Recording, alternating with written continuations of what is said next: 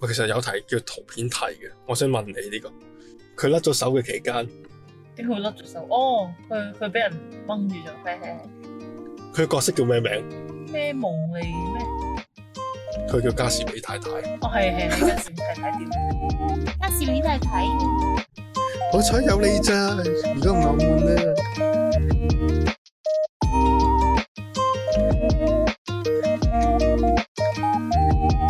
嗨， Hi，我哋終於翻嚟啦，我哋 miss 咗成個星期啊，點解嘅？問翻你啦。點解咧？我唔知喎。上星期我哋有錄到㗎，但係咧因為有少少基建故障咧，係咯，有人錄唔到嘢啊！唔知邊個咧，有佢啦，唔追究啦。冇錯，誒你而家喺邊啊？哇，話説啊，遊緊車河去咗呢個欣澳咧，陰澳灣啊封咗路喎，頂佢個肺。玩爛咗咯。佢有兩個入口嘅，一邊係地盤入口啦，一邊就係時光隧道啦。都封晒喎，地盤入口咧，佢封咗喎，個地盤更加爛喎，頂佢好個舊肺個啊，路。好舊啊！啱啱架車刮到底，不過算啦，唔心痛啦已經。 一陣唔知點樣出翻去啫。另外一邊係話時光隧道咧，哇、好搞笑！啱啱有架巴士咧，佢倒車差啲撞咗落去我喎。以為佢面壁思過，我以為佢咪唔舒服咧，佢係讓你嘅我想唔係啊，我佢係明顯想倒車嘅，啊，但係佢見到你又想入嘅，應該係啩？我都唔知，我我係等佢，佢又好似等我咁，我唔清楚啦。咁我轉到去諗住落時光隧道嗰位咧，有架工程車就阻住咗，原來係封咗路。而家玩爛咗啦。好啦，我哋唯有重複翻上一次嘅 topic。但係有啲題目我唔重複問嘅。咁梗係啦，我哋上次專門係問三四啊嘛。話說咧，我哋就想睇咗咧《Toy Story》一二三四都睇你晒叫啦。我唔好學人哋自己咩話説，屌你好嘈住先，你有冇睇晒一二三四先？一二三四都睇晒。哎，睇晒，我啱啱睇完二，好開心啊我覺得。你之前仲話咧滾瓜爛熟喎，原來二咧係好睇嘅，雖然個畫質有啲差，即係你接受唔到寶貝係變咗咁嘅樣，好我就膠 啊！就唔好睇啦。但係咧，我覺得劇情搭夠，我覺得可以接受到嗰個寶貝係咁樣話説話嘅。説咁咧，《Toy Story》一二三四，大家睇咗未呢？ 你問我啊，定問大家？咁問大家，咁俾啲空間佢答我 嘛？哦，真係老師嚟嘅喎，唔可以答，唔可以再加呢啲嘢落 去你噶。慣咗啊！咁跟住咧，我哋去買咗三隻嗰啲 Toy Story 嘅公仔啦。咁開頭咧以為係勁細隻啦，佢俾我睇到張 Carol 成嗰張相。係點知咧，佢同我見面嗰陣時，佢拎咗勁大隻，差唔多有半你張。細你細隻係有幾細先？你俾個形容詞嚟。我諗住佢細隻係可能係一隻手掌咁大隻嘅公仔啦，即係可能平時咧迪士尼嗰啲可以掛喺書包嗰啲細細隻嘅公仔啫嘛。嗯啊，點知佢嚟到嗰陣時，佢差唔多成張 A4 紙咁大隻喎，哇！跟住我見到真一係隻成隻 A4 紙咁大，真差唔多啦，㗎！有喎、哇！咁你到時點孭過去啊？跟住我心諗咁大隻嘅，跟住我同佢講話，咦，點解同張相就大隻爭咁遠嘅咁樣啦？跟住我話啊係啊，唔緊要啊，我哋都係誒價錢都係一樣㗎咋，一百一十蚊有三隻，咁都抵玩好嘅，平。但係佢係真嘢嚟嘅，即係正 Disney 嘢。版嚟㗎，正版嚟㗎。哦，跟住我見到好多耳即嘅賣，你哋想睇嘅話就係 I G 有得睇㗎啦，你想出真圖啊，定係想畫圖啊？ 跟住畫啦，或者你可以出真圖同畫圖都可以各一張嘅，咪自己咁樣咯，呢個咩嚟嘅？自己碌碌咯，碌你手指識喐㗎嘛，好，好，咁而家講下個規則先啦。你準備咗幾多題先？我冇準備喎，我要準備咩？即係你要預我去問你咯。梗係啦，我負責深入討論噶。哦，好啊，好啊，好啊。咁其實都唔使講規則啦。我問你答，跟住我而家準備咗三十條嘅。我個問題咧，只係局限咗喺 Toy Story 第一、第二集嘅啫。識哦就識，唔識就唔識。有提示咯，你想要提示咪咪通水俾你咯。我唔需要係咪咁啊提示，I'm sorry。好啦， 又一題熱身題先。好嚟，阿波第一題嗱，圖中呢、個佢中文名叫咩？阿薛，哇 頂！果然有做功課喎、梗係啦。上次咧就識答英文啫，今次咧我中好你文。講下英文名係咩？我都唔知，阿你薛講英我文先名知。啊係 Sack。你知唔知佢真係好衰，啊佢將火箭落去巴斯光年度啊，好慘。你終於記得啲劇情咯喎。係我記得啊。誒係咪裝喺嗰巴斯光年度，定係裝喺胡迪嗰度啊？佢本身諗住裝胡迪嗰度嘅，跟住咧揾唔到胡迪，咁就裝啊，咗喺哦巴裝喺巴士斯度。光年啊，後先係啊巴士嘅時候垂頭喪氣咁啊，冇所謂啦咁樣。好啦，我哋開始正式啦。熱身題玩完。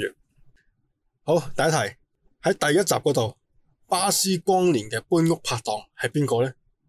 搬屋拍檔，係啊，佢搬屋拍檔。嗱係啦，個故事咧，哦你記唔記得內容先？哦，即係佢話搬屋嗰陣時要揾呢個 partner 啊嘛。係啦係啦，誒、佢搬屋拍檔係邊個啊？樹蛋頭先生，唔係樹蛋頭先生嘅搬屋拍檔係邊個？樹蛋頭搬屋拍檔係邊個？啊，火腿咯。唔係咩呢個第一集定第二集嚟？嗰個第一集嚟第一集佢哋就因為隔離屋係阿阿薛啊嘛，係啊，呢個第二集嚟㗎嘛？呢第個一嚟呢個集啊第一集嚟咩？混亂啊！俾少少提示你，唔係阿巴斯光年主動去邀請嗰個人嘅，係另外一個人話啊，我揾到我嘅搬屋拍檔啦。哎，好熟啊，我唔記得咗喎，男定女嚟㗎？冇耐嚟嘅。哇！你咁樣講， 實俾晒牽寶貝啱咯，啊啱啊，係啊。嗰時啊，巴斯就係啱啱個火箭墜落咗喺嗰張床嗰係啊，度，係啊係啊，跟住咧就喺度介紹佢自己啲裝備啊，介紹啲乜嘢。阿阿胡迪就呷醋啦，係啊寶貝就同佢講：，係啊，佢好有型啊，佢又多裝備，咁又係成係係係係啊，勾起你回憶啦，係係終我於記。得我記得我好終於混亂啊！第一集同第二集，我終於揾到我個搬屋拍檔啦，佢咁係啊講。延伸題，啱啱薯蛋頭先生個搬屋拍檔係邊個？我唔記得咗係火腿咯，唔係火腿咩？嗯，雪蛋頭咁拍檔係 Rex，係泡泡龍。係啊係啊係啊係佢叫 Rex。OK，我我要撈撈記 添。 Rex，我考我哋啫，嘿嘿 Rex 係恐龍啊，暴龍啊嘛。泡泡龍係啊嘛，第二題，我哋睇下係咪做做下百萬富翁嘅音響？噔噔噔你你噔。中意 啦，呢個 editing 嘅嘢係交俾你㗎啦，喺第一集嗰度，安仔同媽咪佈置完生日嗰時咧，就上樓去啊抱阿莫莉喎。咁莫莉嗰時係玩緊咩公仔咧？哇，誒嗰隻黃色頭髮嗰隻公仔啊，莫莉有黃色頭髮公仔咩？佢好興奮嘅，係咁敲張床嘅。係咁敲張床，第一集啊係啊，唔記得喎， 冇留意再喎，俾多少少牽涉你啦。咩色㗎公仔？主色係啡色嘅。熊仔。唔係好大力咁敲，啊跟住咧就散晒嘅。啊，會散晒噶，啡色會散晒，有名噶佢，有名，啡色就，佢每個公仔都有名噶。但係係阿安仔嘅玩具嚟噶，咦、應該係啦。應該係咪散咗啊啊啱啦，我都諗緊，哇！我俾咁多牽涉你，你咁都估唔又到會散嘅，會散樹晒蛋得頭佢先啫生嘛。咯。 係咯，佢嗰時係咬緊啊樹蛋頭個啊啊 鼻咬，係係啊係啊，咬到成成咩口水啊嘛。啊，跟住係咁敲。啊，好啦，延伸一題，第三題，黐線會留意啲咁嘅嘢噶。當安仔抱咗阿莫莉走嘅時候啦，樹蛋頭即係佢哋啲玩具喐啦。樹蛋頭先生佢話幾多歲先可以玩我噶嘛？咁即係幾多哦？歲咧？三歲，哇，係喎，屌你又知嘅，我記得哦。說明書講明三歲先去玩我噶嘛？係啊係佢啊咁講，哇，你使唔使去咁 detail 啊？哇呢個又好 detail 喎，頂！講啊，講講。喺第一集嗰度，胡迪咧就叫大家開會喎，咁佢就講咗咧，多謝串字先生上星期開咗個講座，咁呢個講座叫咩名咧？吓，串子先生上上次開咗個講座，係啦，呢、個講座叫咩名？係啦。鬼知咩？但我覺得又幾啱佢哋啲玩具用嘅喎，呢、個講座真係玩具說明唔係誒八個，字，最咁長添。少少牽使啦。佢哋係一啲乜嘢嘅製造品多啊？塑膠係啦係啦，咁塑膠咧曬得多會點樣啊？溶，差唔多啦，塑膠溶咩？咁佢要防止呢啲嘢喎，就防止塑膠溶乜乜嘅講咗咧。誒，我忽然諗諗到遠少少先，有冇讀過生物啊？中三有兩樣嘢係會令到石頭係呃氧化差唔多啦，有兩種嘅，一個係侵蝕，一個係咩啊？侵蝕就係用水去侵蝕嘅，另外一個咧嗯唔用水嘅，喺暴露喺空氣嗰度嘅，叫風化，哦，防止玩具哇死風化計劃，差唔多噶啦。預誒防止塑膠咩風化其實係防止塑膠腐蝕講座。我冇識講做。 雖然同生物唔係好關係，但係我唔知點解突然間諗到，哦，我覺得係差唔多嘢咯。鬼知咩？咁冇關痛癢嘅，你可唔可以問啲啲都係問啲 deep 啲嘅嘢哇！呢、咯？個好 deep 噶，我覺得幾幾啱佢哋聽啊。知唔知咩叫 deep 啊？例如咧，呢、你問嗱嗱，譬如可能係你問關於劇情裏邊嘅嘢啦，呢個仲劇情，即係劇情入邊有深度嘅討論啦。你呢啲討論唔到嘛？我明嗰啲又討論邊度討論啫？深度嗰啲啊，我繼續問啦，我睇下，哇，好好難喎、唔係真係呢啲又唔係啲你講嘅深度喎、又係啲好好 details 嘅嘢喎，仆街啦！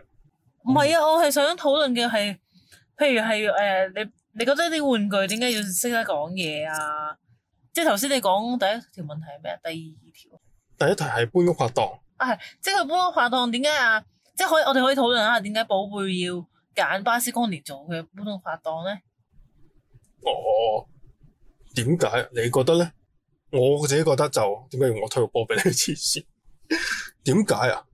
我諗一嚟啊，寶貝係莫莉嘅玩具啦，係啊，其實莫莉玩具唔係嗯好多揀係啊，嘅，係啊，係啊，跟佢住全部都係女人嚟嘅，仲哦要同埋佢嗰時仲細，冇乜玩具嘅。得嗰三隻羊咯。寶嗰貝三主要同嗰三隻羊玩。你講緊啊，係寶貝去同邊個玩，定係莫莉同邊個玩先？寶貝即係寶貝喺莫莉瞓覺嗰陣時，可能啲朋友淨係得三隻羊啊。佢係一套嘅燈座嚟嘅，係啊，跟住所以佢咪見到巴斯光年就好新奇，就想同佢做搬屋拍檔，哦，都可能係或者見到佢咁好冇，係成副武裝，好係啊好信心好似喎。好安全咁樣咁同點解佢。佢唔揀胡迪啊？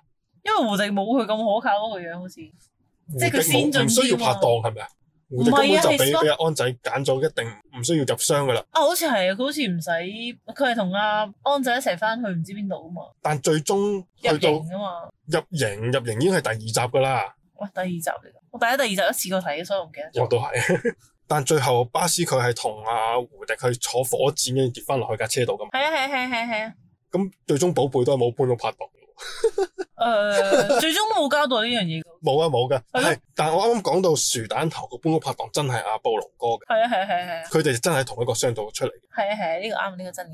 我幾好睇嘅係第一集咧，佢哋會夾手夾腳去搬嗰個對講機啊，出去出邊裝佢哋嘅新玩具係乜嘢，跟住佢仲要最尾係做翻同一樣嘅嘢喎。佢講到好似咧，阿胡迪唔需要講任何嘢，其他嗰啲士兵仔都知道佢想點咯。啊係啊 Close 係啊 red，跟住佢哦識做噶啦。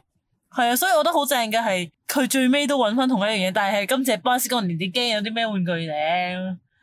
即哦係最全尾嗰裝時翻佢係啊，啊，有一題咧，我覺得雖然又唔係好關你嗰啲深度劇情事嘅，但呢個咧係講緊呢套戲同咗邊一套迪士尼卡通嘅彩蛋喺裏面咧。嚇！有邊套迪士尼卡通嘅彩蛋喺邊？有冇貼士啊？俾多少少牽涉，就係、搬屋嗰時，佢哋已經坐喺車上面，其中一幕咧就係、彈弓狗拉住咗胡迪，胡迪佢坐咗喺遙控車上面，嗯嗯，咁就有個位咧要漂移掉卡彎。士咯咁咪， Cars 都冇咁早，係咩？Toy Story 係九五年嘅卡，應該係咁一幾可能年佢有嘅，彩蛋喺定 Toy Story 度啊？你知咧？係一啲舊再舊啲嘅迪士尼卡通嘅，再嗰啲我衰咗細味啊，大佬！有嘅有嘅有嘅啦，應該同期嘅。就望你咧，佢就望住倒後鏡，就見到啲玩具喺度哦漂係移係。係係係嗰一幕咧，佢好開心，而呢個彩蛋咧係關乎裡面嘅音樂。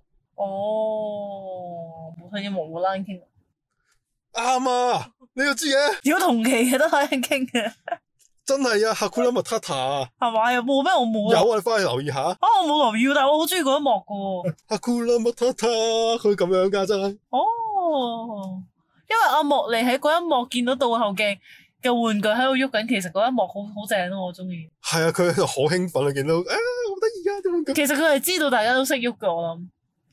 你諗下佢大個咗實記得呢一幕嘅喎應該。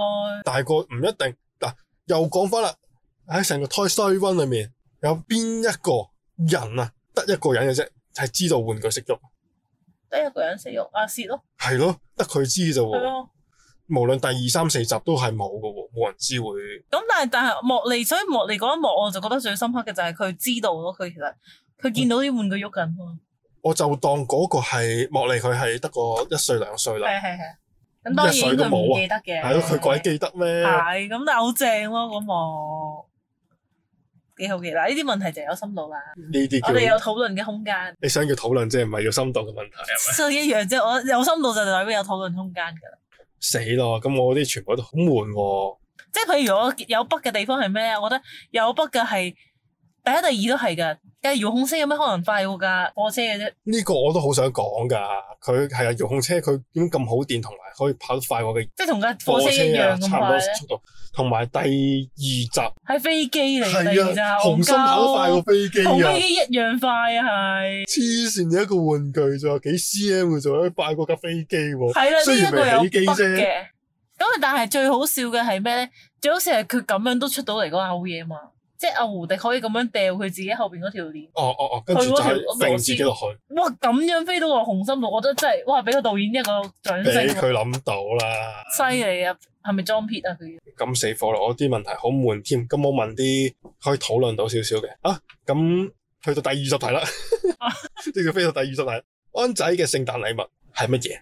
巴斯光年咯，聖誕禮物第二集誒第一樹集蛋頭第一集第一集樹蛋頭睇睇，錯，佢哋好緊張。阿胡迪巴斯好緊張，聽住對講機。咪唔係樹蛋頭睇睇，呢個係莫利嘅玩具，呢、個其實我係想下一題嘅。呢個係莫利嘅玩具，所以我啱啱先至話，我我就諗啊，到底樹蛋頭先生係莫利嘅玩具定係啊安仔嘅玩安具？仔哦係喎，你安喎安仔玩具，咁但係邊個嘅聖誕禮物啊？第一集最尾啊，第一集尾嘅啦，最尾咪樹蛋淘汰賽都唔係咩？除咗呢個咧，啊，仲有咩？我唔記得咗嘅，等我先。第二集阿胡迪佢騎咗啲咩出去㗎？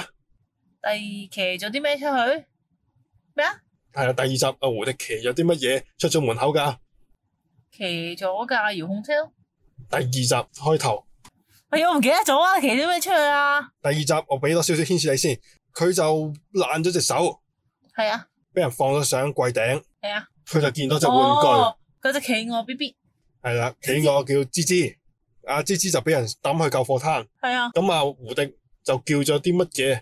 哦，嗰只誒，嗰只狗啊，係嗰只啦，曹曹係啦，只狗叫咩名啊？咩破壞王？ 啊啱啊！我真係想搗蛋王、破壞王啊！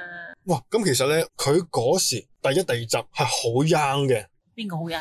啊破壞王咯，係啊，係啊，係啊，係啊，啲死僆仔狗嚟嘅。係啊。跟住去到第三集咧，唔知有冇印象？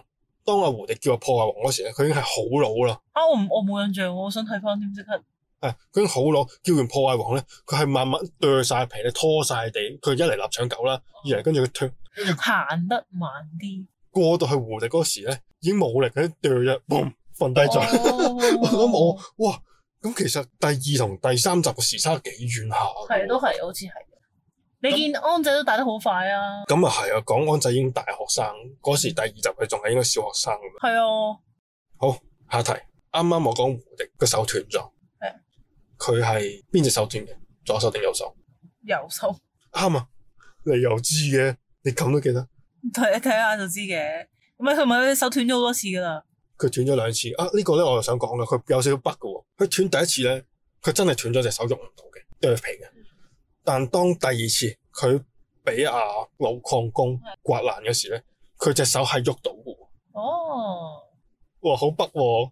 係啊，都係嘅，都係。但係佢唔係啊，其實佢即係佢可以係甩嘅方法係唔同噶嘛，即係佢可能兩第個一都次爆線嘅，第一次冇咁傷咯，咁第一次影相啲人啊第一次傷啲，第二次冇咁傷咯。但係我想講嘅係佢隻手連翻上去，唔知點解會大隻咗嘅，哦，最尾係 Andy 幫佢聯㗎嘛。係大波連得大隻咗。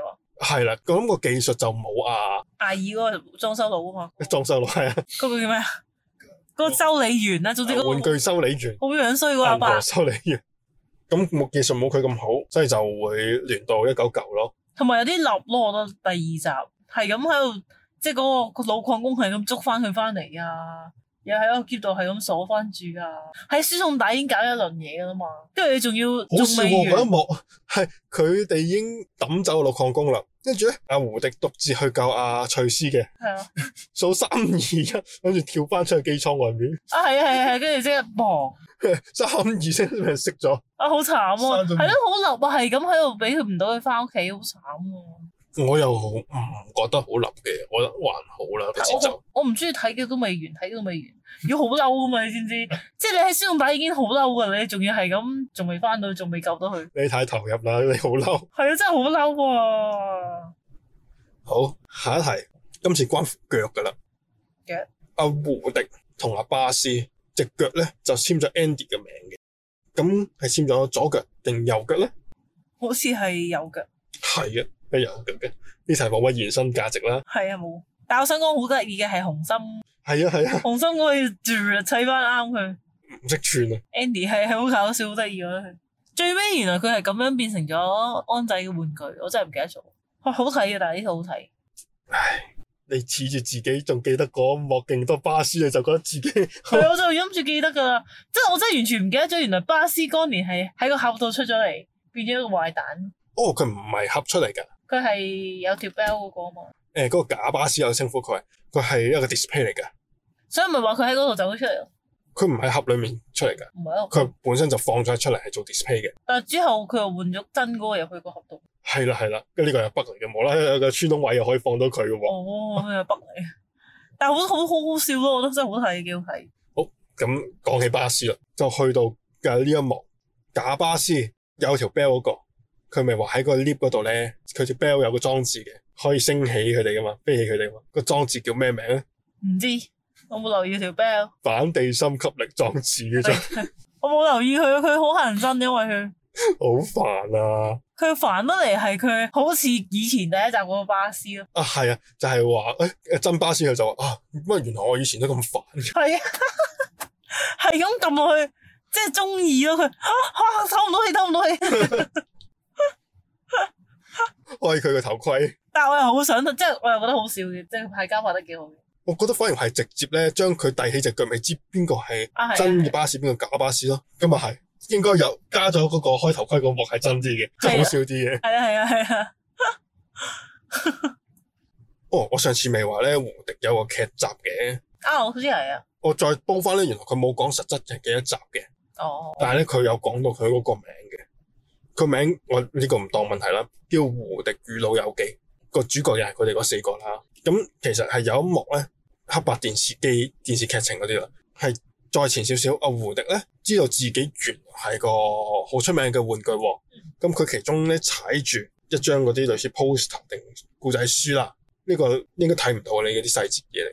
佢有指明嗰個 poster 係年份係幾多嘅。哦，即係就係你講緊一九五零，佢嘅年份係一九七五年，咁即係追溯到啊胡迪其實係一九七零年嘅玩具嚟嘅，其實佢都真係幾舊嘅喎呢個玩具。同埋我再睇翻清楚咧，原來佢呢個 design 咧真係放木偶公仔嘅，呢啲咁嘅接痕手即係嗰啲關節啦，真係放好耐好耐以前好興噶嘛呢種，係啊四四膠頭啊，跟住再係啊再係啊補身嗰啲臭膠頭，幾好啊其實。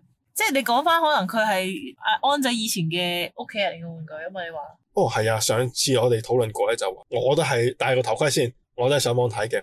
阿、胡迪咧其實可能係阿安仔爸爸個玩具嚟嘅。嗯傳一路傳一路傳落去。係啦，就傳承咗落去俾阿安仔嘅啫。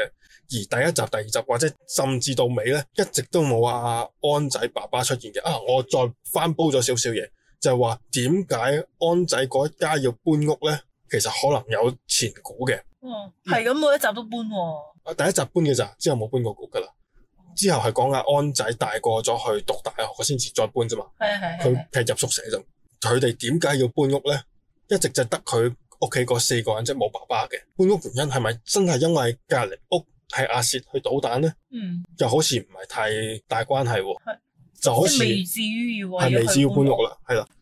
網上就有人推測咧，就話係安仔老豆就可能唔知係有意外定乜嘢，總之係離開咗呢個家庭啦嗯。咁、就媽媽咧就獨力支撐唔到呢個屋企咯，咁就要去搬屋，搬一個新嘅環境啊，或者更加平嘅地方去住啦，就係咁啦。哦，咁都可能，可能佢遲啲會出一個前傳咧，即係可能講翻誒 Toy Story 之前有啲可能咩背會景，啊，你又啱喎，會唔會出個胡迪嘅前傳咧？係咯，阿巴斯光年出有咗前傳啦，係咯，會唔會出埋其他可能 T-Rex 啊，點樣嚟嘅啊火腿啊嗰啲可能都好睇喎。我想睇彈弓狗，反哦而彈弓狗真係好忠心啊！彈弓狗好正喎，其實呢啲反而咁嘅配角，我反而覺得就唔會出喎。但因為佢咧好好好笑嘅係彈弓到佢真係可以能屈能伸噶嘛，係啊，即係佢條尾係勁到第三第四集係可以用嚟救救人都得喎，大佬佢每集都嚟救人嘅 啦，啊 都係係佢最大功臣消防員嚟佢，都係嘅都係。但係我啱啱先知，唔好意思啊，扯開少少。冇所我謂，啱啱先知，原來嗰三眼仔係因為咁樣成為咗叫爸是爸丹。後嘅仔女咯。係啊，啊，我都想講啊，講起呢三眼仔，佢哋未坐嗰個薄餅星球車翻去嘅，係啊咁嗰三隻吊住嘅係啊，呢個問題嚟噶，嗰三個咧就吊住嘅三眼仔啦，應該係話阿巴斯啊，點解一直都話譚喐架車咧？因為誒有隻三眼仔棘住咗喺個嗰個，哦，唔唔係，佢差樣嘢係冇做到嘅，哦冇冇拉手掣啊，佢冇入波，哦係啦，咁阿三眼仔佢哋咧講嗰個波棍叫咩名咧？好好笑啊，我覺得呢個名，聽到喎你美拉能源魔術棒啊，哦好好笑啊！哦， 我留意喎，嗰陣時太時緊張啦，好好笑啊喎、能但係好魔得術意棒佢三個，係啊，佢哋係咁嗌佢做爸爸咯唔，係爸爸，你救咗我哋，我哋會永遠感激你噶。啊係啊係啊係啊，跟住嗰時有陣時好煩啊你哋咁樣，係啊，但係之後去翻第三、第好四集搞咧，笑。就輪到啊個三眼仔救翻佢哋噶嘛。係，啊但係我就係唔明咯，點解佢哋話誒爸爸嘅咧？我就哦，去到第二集後尾嗰時咧，就話個小人太太啊嘛，係啦，阿薯蛋頭帶咗個三隻嘢過去，跟住又係講嗰句啦，你救咗我哋，我哋會好。就話其實我好得意啊，我哋收養佢哋啊咁係樣啊咯，你，哇！你救咗佢哋咧，好英啊，老威啊，我哋收養佢哋啦， 係啊跟住就變咗爸爸爸爸媽媽，好好笑啊。原來係咁，我真係唔知啊，我而家先記得咋，你睇翻先記得啦。係啊，原來生仔係咁樣嚟嘅，原來佢爸爸係蛋頭先生，跟住去到第三集，係講翻啊個三眼仔用個爪去喺垃圾堆嗰度找係翻佢哋係上係，嚟好嘅，好啊呢個，哇呢個真係咁，跟住反而係話阿薯蛋頭感激翻佢，係啊你救咗我，我會永遠感激你噶。係啊佢講翻呢句，係啊係啊係啊好正，我有因必有果，感覺成件事係。佢呢套嘢好中意咁樣嘅喎，其實 Toy Story 呢套。例如咧，入邊啲位啊，頭先咪講咗誒，一開始第一集話佢哋對講機攞出去睇下邊個新玩具嚟嘅，咪就係巴斯光年嚟嘅。跟住巴斯光年最尾啦，就又緊睇張翻，翻啦。係又緊張翻，哦哦邊個又有新玩具嚟咧？咁樣哦，佢 Toy Story 好中意咁樣嘅喎，發現幾好啊！我覺得呢個首尾呼應，呼應得幾到位。佢哋始終都係玩具都緊張，係啦係啦，好似我哋人咁樣啫嘛，你緊張啲咩？即係你點都會緊張，可能誒誒、死啦！下年又有新嘅同事嚟咯喎，究竟係邊個嚟嘅咧？會唔會取代自己咧？係會唔會勁過我咧？死啦！會唔會又做得嘢過我咧？你會有咁諗嘅咩？點都會㗎。即係好似上次我哋同我同啲 friend 討論下，即係你點樣攞到自己嘅定位啊嘛喺間公司入邊，你點樣可以令到人哋老細唔會炒到我？哦，最近我哋都有個啲咩自我價值嗰啲問卷，成六十幾題點樣冇零，我價值係零。係啊，我都唔識答。最緊要係加人工嘅啫，自我價值嘅話，但係跟住好笑嘅係，我哋諗緊有啲咩方法可以令自我價值可能高啲啦，即係老細冇咁容易炒到你啦。嗯你覺得係點樣咧？唯一方法你就係不停讀書同埋去增值自己噶啦。咁但係你都要，你可能你讀多啲書都唔代表間公司會唔炒你噶嘛？喂，你有啲咩方法可以令間公司會炒唔到你？炒你會第二件事嘅或者嗱，首先你份工就食長糧嘅，啊。一定唔會炒你噶啦。如果炒得你嘅，真係好大件事噶啦。係啊，唔講咩冇俾一個人，就算咩公道啦。跟住我嗰日係同我 friend 講，佢話：我話你要令自己嘅 bargaining power 高啲嘅話，你就知道多啲 password 就得㗎。 幫你老，當你老細唔知 password，你知嘅話，你咪好緊要咯，係咪先？我關事覺得我覺咩得？我跟住，但係我隔離另外一個人就話：如果有 forget password 噶嘛，咁你當你知道 password 又點啫？係咯，可以放嘅 password 啊。咁好多嘢佢需要密碼，可能你有啲誒咩 server 啊、network 啊嗰啲，好多嘢都有密碼噶嘛。你就覺得咁樣可以要挾到個老細啦。你炒我，係我就啊，揼爛你個 server。係啊，或者我剪晒呢啲電線佢，剪晒呢啲。上由網去嗰簽由嗰嗰個時舊唔公司有乜分別啦？唔係因為唔同， 我記得有你定即係都係咁講噶嘛。係啊。但係我覺得呢樣嘢係重要，你要揾到自己，你覺呢得個間並公唔係你嘅價值嚟咯。係咩？你知得多唔代表係你嘅價值咯，係都係唔嘅，代表你貢獻咗俾佢嘅。或者你立上身嘅嘢會比較多啲咯。可能你跟緊呢個 project，我呢哦啊間公司好中意你跟嘅喎。第二個同事跟我，我唔同你做㗎，咁就都係你睇呢間公司嘅形象啦，同邊啲 partner 係夾得啊。多咯。所以我覺得嗯，呢個定位都幾緊要。但係你自己身上孭得多嘢，就代表你真係能力值越高咩？我諗係啩，都要老細相信你嘅能力，即係先俾嘢你咩嘅。即係如果我覺當得你冇晒嘢做，即係或者嗰期真係冇乜嘢做嘅時候，咁係咪真係代表你嘅價值已經冇咗咧？可能係咯，好唔好？你都會有啲空虛啦。如果老細依唔老細唔使俾嘢我做嘅，嗯，係嘛？我唔知喎。我我哋好少咁樣，我哋分好晒所有，一開波就分好晒啲工，會唔會又話分工，就算分咗俾你啦，都做到鑊，可以㗎。你有冇做好大鑊氣啊？冇咁，我又冇試過。暫時 touch wood 好彩，我哋炒到好遠添，翻返嚟，翻返嚟，我哋轉頭翻嚟再講。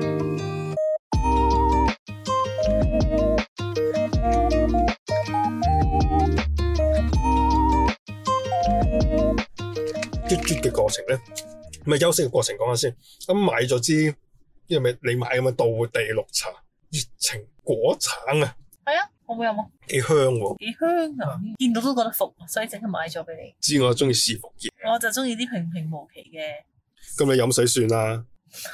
你又啱喎。下半 part 我哋就講下 Pizza inside out 啊， Pizza Pizza，玩轉我朋友啊。有冇睇過啊？喺你上次講完就睇睇咗睇咗啦，係咪？你睇中文定英文啊廣東話？Good，非常好。嗰只醬咧，原來係好多唔同嘢去組合而成。係啊，冰冰。係啊嗰條冰崩，哇！佢首歌好搞笑係喎。啊，佢身係棉花糖，喊係會有糖出嚟嘅，係啊，係啊，係啊，好佢正。類似係糖嚟嘅。我啲 B B 喺度，哇！呢家有糖食嘅，咁開心啊你啲 B B 生咗幾多件啊？嗯跟住好笑嘅係佢哋，佢最尾咧好正嘅係佢改咗佢嗰部主機咯，嗯，一個 upgrade 咗嘅主機，係啦，跟住多咗個掣叫青春期，係啊，好正喎我覺得呢個設定都。跟住唔好撳啊，哦係啊佢真係撳咗。係因為真係大鑊㗎啦咁樣。好，我照出下題目先啦。可以啊，咁咧，一開始嘅就話有普通幾球同核心幾球嘅。咁核心幾球咧，佢就會建立小島啦。咁啊，主角咧，佢建立咗邊五個小島咧？傻瓜島、孝誒孝順島啊、家庭島嘅啱，誒、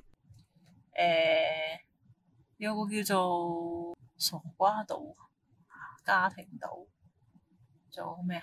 佢做錯事會點㗎？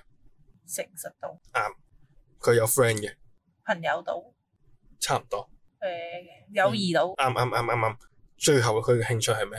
曲棍球運動唔係玩嗰、個類似曲棍球，但係冰上面玩嘅，溜冰島嗰個叫冰球島。啊，係冰球島好單純嘅五個島啫喎，係啊全部都係黃色，都 happy 嘅。係啊，當之後去咗咧，佢最有深度嘅係最尾佢有唔同顏色，係啊，佢發覺到其實係可以唔同顏色溝埋一齊。係啊我都覺得我點可以咁佢咁霸道啊？只可以得開心㗎。係啊跟住同埋得五個島，我都覺得奇怪喎。咁人生唔係得個五個嘅啫。係啊，所以最尾好多個咯，係啊，跟住就建立咗好多個屋，就話哇人成長完都哇，我就幾中意佢呢個成長過程咯。好似話經歷咗下一個階段咁，你呢個小朋友階段好單純，係啊，得呢五樣嘢嘅啫。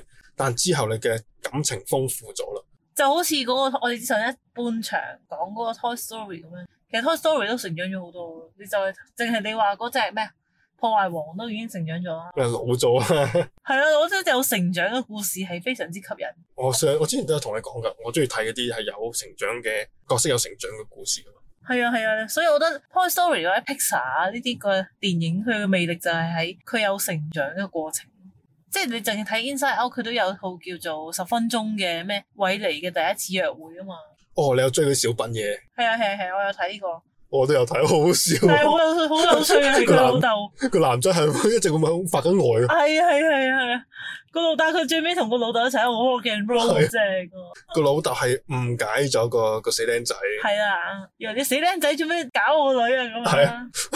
佢全部嘅咧都係嗰個嬲個樣嘅，係啊嬲係啊嗰係啊，阿個阿露係啊，全部都係怒嚟嘅。好搞笑，其實真係佢都諗得幾好喎。你再唔出聲，我就 close r a 噶啦，就就仲要咁滯噶啦。仲要嘅係咩啊？仲要嘅係佢貓貓有貓貓嘅嗰隻五隻 嘢，係啊，狗仔有狗仔嗰五隻嘢，貓貓嗰個，我覺得佢形容得好好好啊似係嘛？好，好似又好咁啲笑啊，貓成日幾時都咁驚啊嘛。係無常啊！你根本捉唔到佢諗咩噶嘛，哦，無啦啦佢突然間就會發脾氣噶哎啦，無呀咁樣啦係啊，無啦啦突然間就會係彈起好咗，開心、好興奮、跳起嗰種喎。佢好搞笑。形容得好似係喎。啊，我覺得呢個係佢犀利嘅地方。好啦，下一題，主角一家人由邊度搬去邊度？又佢喺上堂嗰時自我介紹，佢講到喊嘅，係啊，但我唔記得佢四個字係乜嘢。買五個字噶。其實我想查下地圖嘅，做下啲功課，但我唔夠時間。又唔知邊度搬去 New York 咁喎。唔係紐約啊，佢由明尼蘇達州係啊，明搬理去蘇達三藩市，哦，搬咗個勁核突嘅屋企。係係係，但我唔記得邊度去邊。呢啲咁嘅小細節唔需要特別 去記，太 detail 啊，好煩呢啲嘅問題，你好唔中意。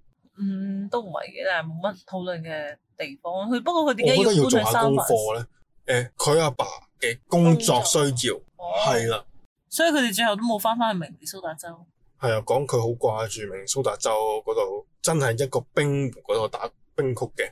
我覺得反而呢題係點解我咁想問呢題係我想去，其實放我自己想去做功課。明尼蘇達州喺嘅地圖係邊個位啊？三藩市邊個位？點解佢坐車要坐咁遠啊？點解咁想去過？點解明尼蘇達州係點解會有冰啊？會結冰啊？我想純粹想睇下或者俾你揀啦，你會想住喺明尼蘇達州，啊定係會住喺誒呢三藩個市三藩市咧？哇嗱。不如又講翻近少少啊！你想喺港島區嘅，sorry，你想喺香港島裏面，你想住邊度啊？你想住港島、九龍定新界啊？咁我梗係想住港島噶啦。嗯，我咧我就想住新界元天團嘅。如果個交通解決到嘅話，我唔中意嗰種握手樓啦，嗯，個密度咁高啦。如果有村屋就更加好啦。即係你想住啲新界近啲誒、呃郊區嗰啲咁樣。係啦係啦，大自然少少嘅。如果西貢個交通都好啲嘅話，唔係得一條路嘅話，我覺得都可以接受嘅。西貢嘅話，所以我覺得我會揀西貢咯，或者即係一係九龍，一係就港島。九龍我好少會啊揀新界。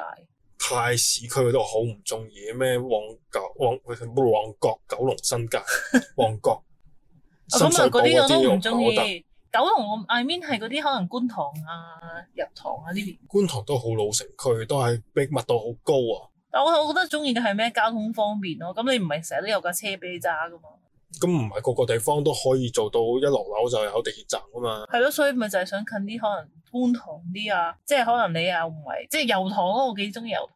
你上次講過油塘咩一落樓五分鐘定十分鐘就行到落地鐵站，係跟啊，住個係啊景呢個又係你原本邊度可以咁好下下可以租到咁靚嘅樓啊，即係咁好景啊。但係唔係好貴嘅啫，其實。你講過所以我真係好我諗咁點住解真係你搬搬就搬去嗰邊。係咯，，咁點解你唔索性一搬就搬嗰度？你既然睇啱咗咯。我會搬去嗰邊嘅應該真係，可能一係就油塘，一係就昌官路嘅，一係就康城嗰邊嘅。康城就太過夾攝啦，唔得啦。佢隔離全部都係工廠區，對再加埋嗰、個係啦係啦，再加埋嗰個環保大道，真係好鬼污糟。係啦，所以但係平咯，不過又近我康翻城工點會咯，點會平啊？平啊，嗰度咁隔涉梗係平啦。啊鬼啊！邊兩個咧？屌我哋舊同事叫咩名？我知我知我知，好高噶嘛，係啊係啊好瘦啊嘛，而家變到。係啊係啊！我知佢都住嗰頭㗎。總之佢就住咗嗰頭，都兩皮幾嘢啊！咁可能大咯，佢係嘛？佢住嗰邊嗰個唔係住屯門嘅咩？知唔係佢住嗰頭㗎，係佢住康城㗎，跟住佢佢租兩皮幾嘢㗎。兩皮幾嘢咁 OK 啦。哎，你高收入你梗係冇乜睇啦。唉。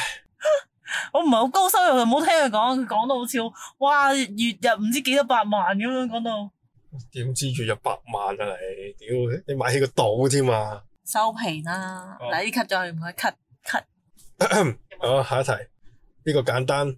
啊，主角啊，最中意、最唔中意、最中意定唔中意啊係？最唔中意咩食物呢？西蘭花，哇！你咁叻嘅，頂你個肺啊！ 因為我唔中意西蘭花 pizza。係喎，佢其中一幕係講佢咧， 成間店就係賣西蘭花 pizza 啫喎。跟住咧，你知唔知最好笑嘅係咩咧？最好笑嘅，我之前同啲跳舞啲 friend 去開會啦。咁我哋唔開會，除咗開會之後開 party 嘅，咁就會煮嘢食啦。咁我 miss 咧就好健康嘅，每一次咧佢會問大家飲唔飲西蘭花湯，每次都問啊， 其實佢都會問嘅真係。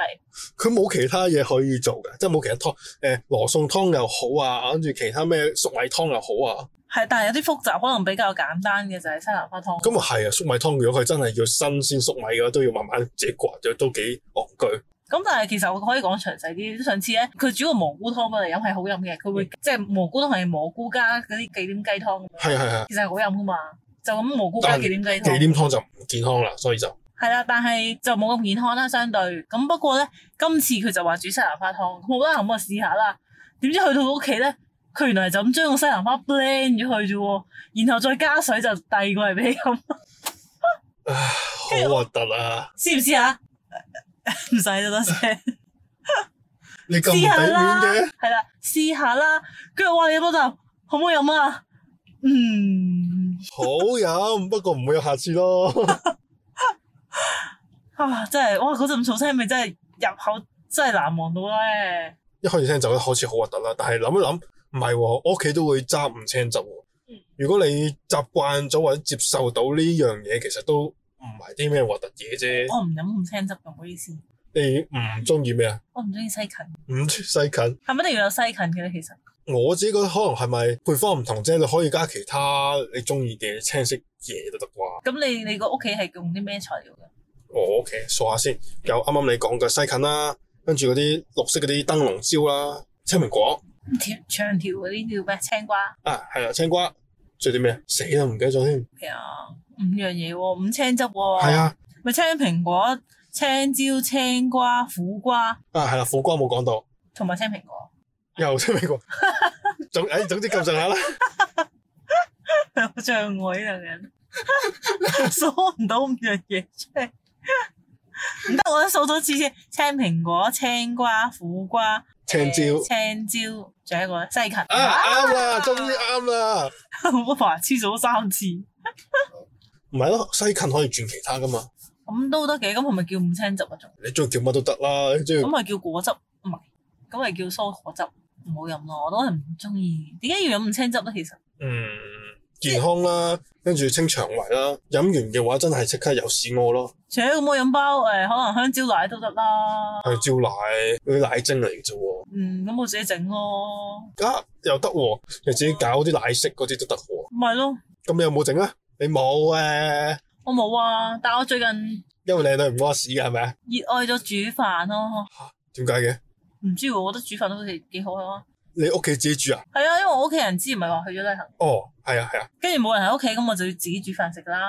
你煮咗啲咩啊？好奇喎、你煮嘅咩？你識煮嘅咩？哇，呢句嘢有少少唔想講嘢添，即刻 你想即刻 cut 整 do 咁冇聽過你講你自己煮飯噶嘛？嚇？我有煮飯嘅喎，幾時啊？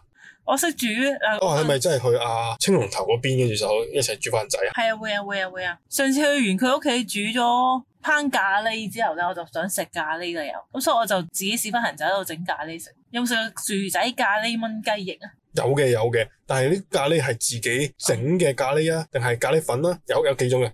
嗱，咖喱粉啦、跟住嗰啲咖喱磚啦、定係自己唔知攞啲嘅咖喱材磚料嚟。哦，切咁普通嘢啦。係啊，普通嘢啫嘛。你食得辣嘅話，你又想食嘅話，我帶我媽做啲變態咖喱俾你試下，係咯，你成日都話你阿媽煮嘢好好食噶喎，下次真俾你係試下要。有機會要試下。啊嗰啲變態咖喱啊，仲有我教扯遠少少先，有冇試過十八禁咖喱啊？有啊有啊有啊，有啊，我未有，我想試下噶。真係好撚辣噶其實。sorry， 你講晒 粗口，有冇食最近嗯好 hit 嗰包？我唔知係咪好 hit 啊。最近係有一包薯片叫做酸菜魚啊。冇，好核突，諗起就啊，唔係喎，係唔知邊個出嘅咧，邊個牌子出噶？跟住佢係好好食，好過癮嘅喎嗰隻辣辣㗎，酸菜魚係啦，跟住佢係有麻辣味啦。我喺當期見到五蚊一包，幾大包，啊卡樂 B 咁樣咯，細嘅，都大大地㗎啦，中中間哦嗰啲啊哦。中 size 嗰種，我同我同事講，我同事話：吓咁平咩？五蚊一包好抵喎。係咪真係鉗得滯冇人買啊？跟住我再同另一個同事講，另一個同事話：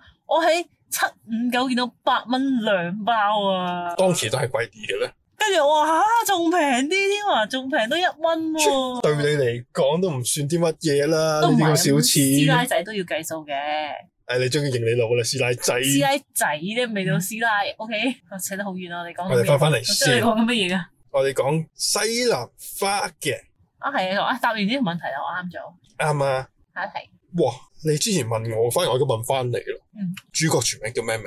韋尼，今日嘅 last name、我唔知韋尼 first name 加 last 蘇 name，尼韋尼蘇韋尼，唔知啊，佢叫韋尼安德遜。啊係韋尼安德遜，哦，個名好騎啊嘛，所以我點解想會揾咩明尼蘇達州啲嘢？我都想知佢嗰啲英文名係唔係都咁奇哩咕嚕咁棘口嘅咧？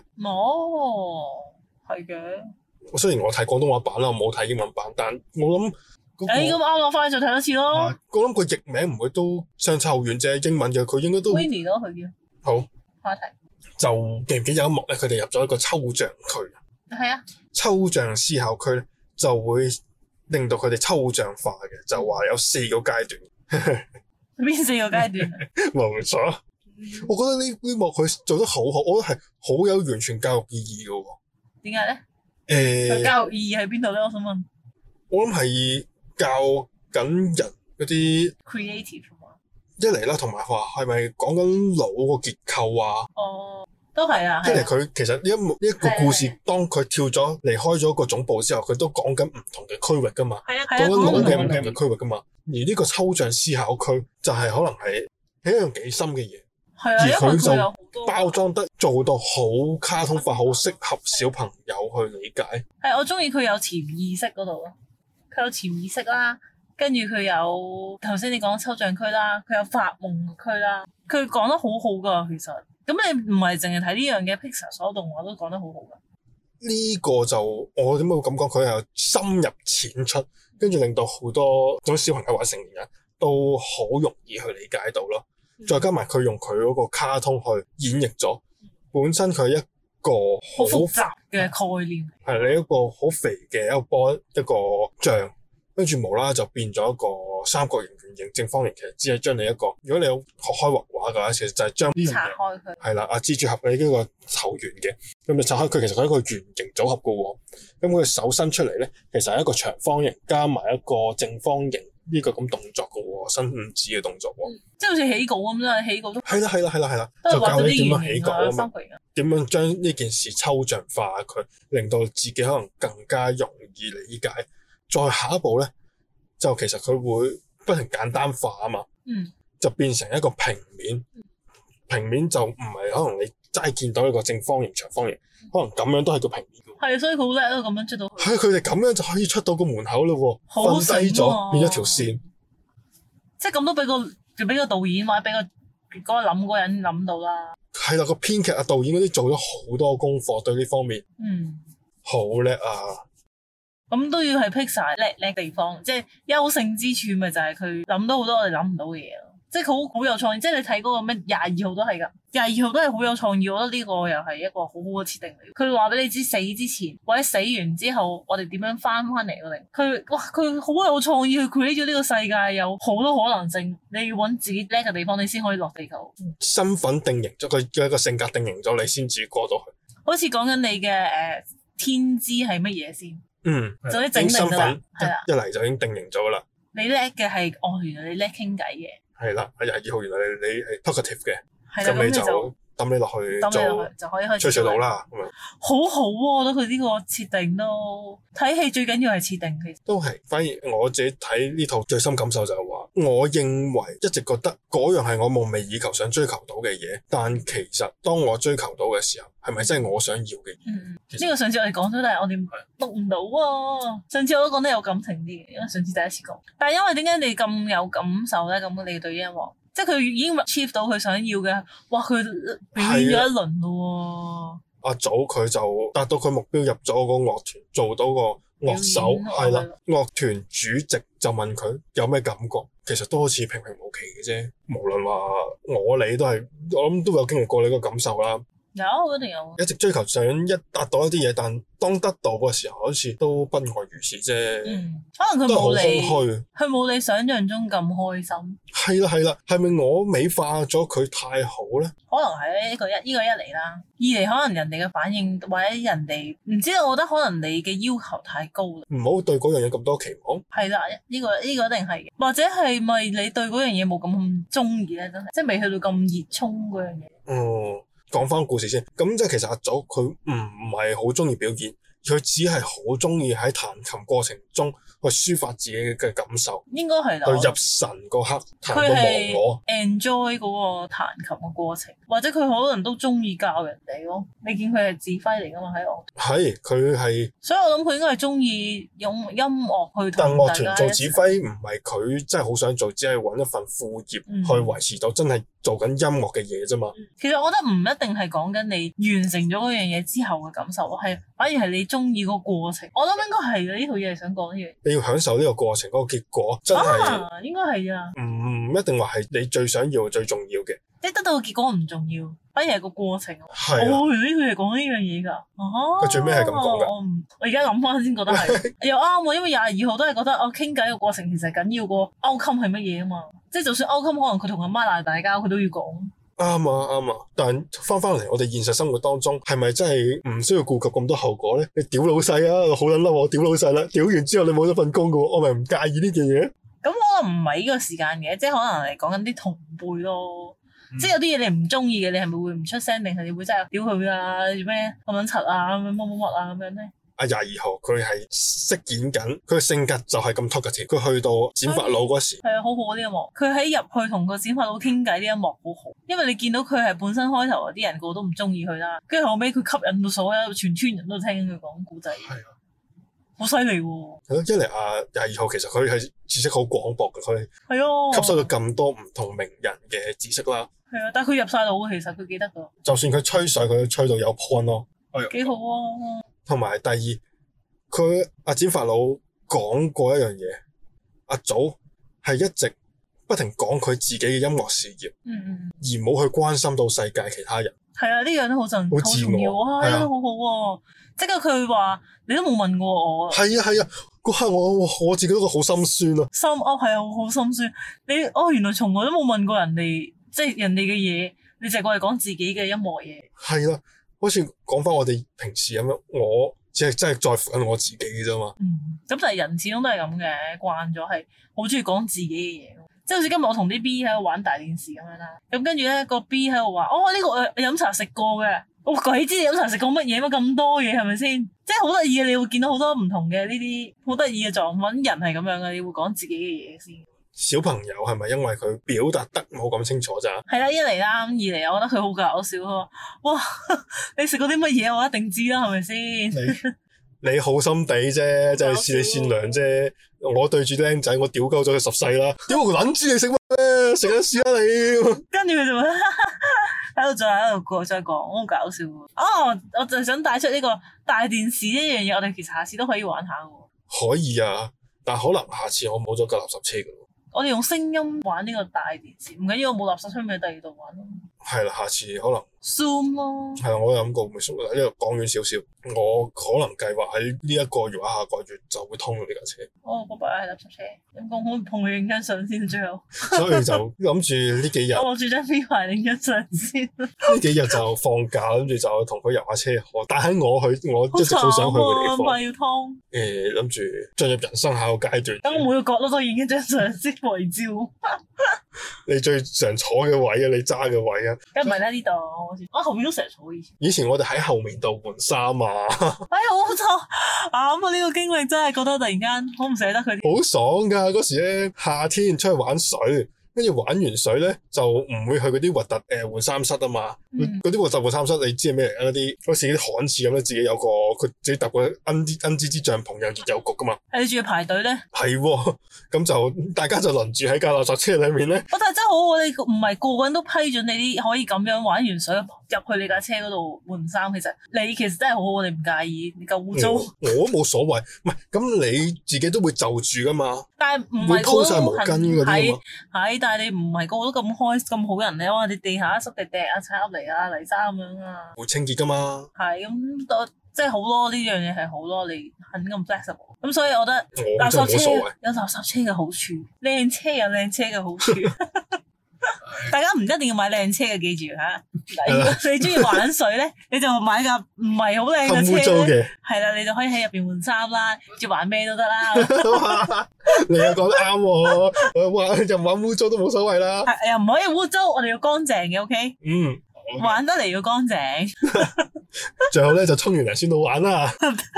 哎呀，唔好講呢個，唔好講得咁長遠。翻翻嚟要去啲有廁所嘅地方玩咯。入殘廁玩，有自有自己有架車，點解唔用車咧？你唔好 cut 我啊！呢啲 啊我嗰時就想玩買 Model Y 嘅。咁咧點解會想買 Model Y 咧？個後座拍低咧，前座再褪前少少咧，可以放到張床，啱啱好係 fit 到一個人嘅，哇，瞓喺啊邊度上。一個人就唔夠玩喎。啊，舊嘅可以放到兩個人嘅，就諗住可以玩 car cam 嘅，即係唔首先唔好諗壞啦，會唔會車震嗰啲嘢，你真係講喎，你唔 cut 啊我嘅。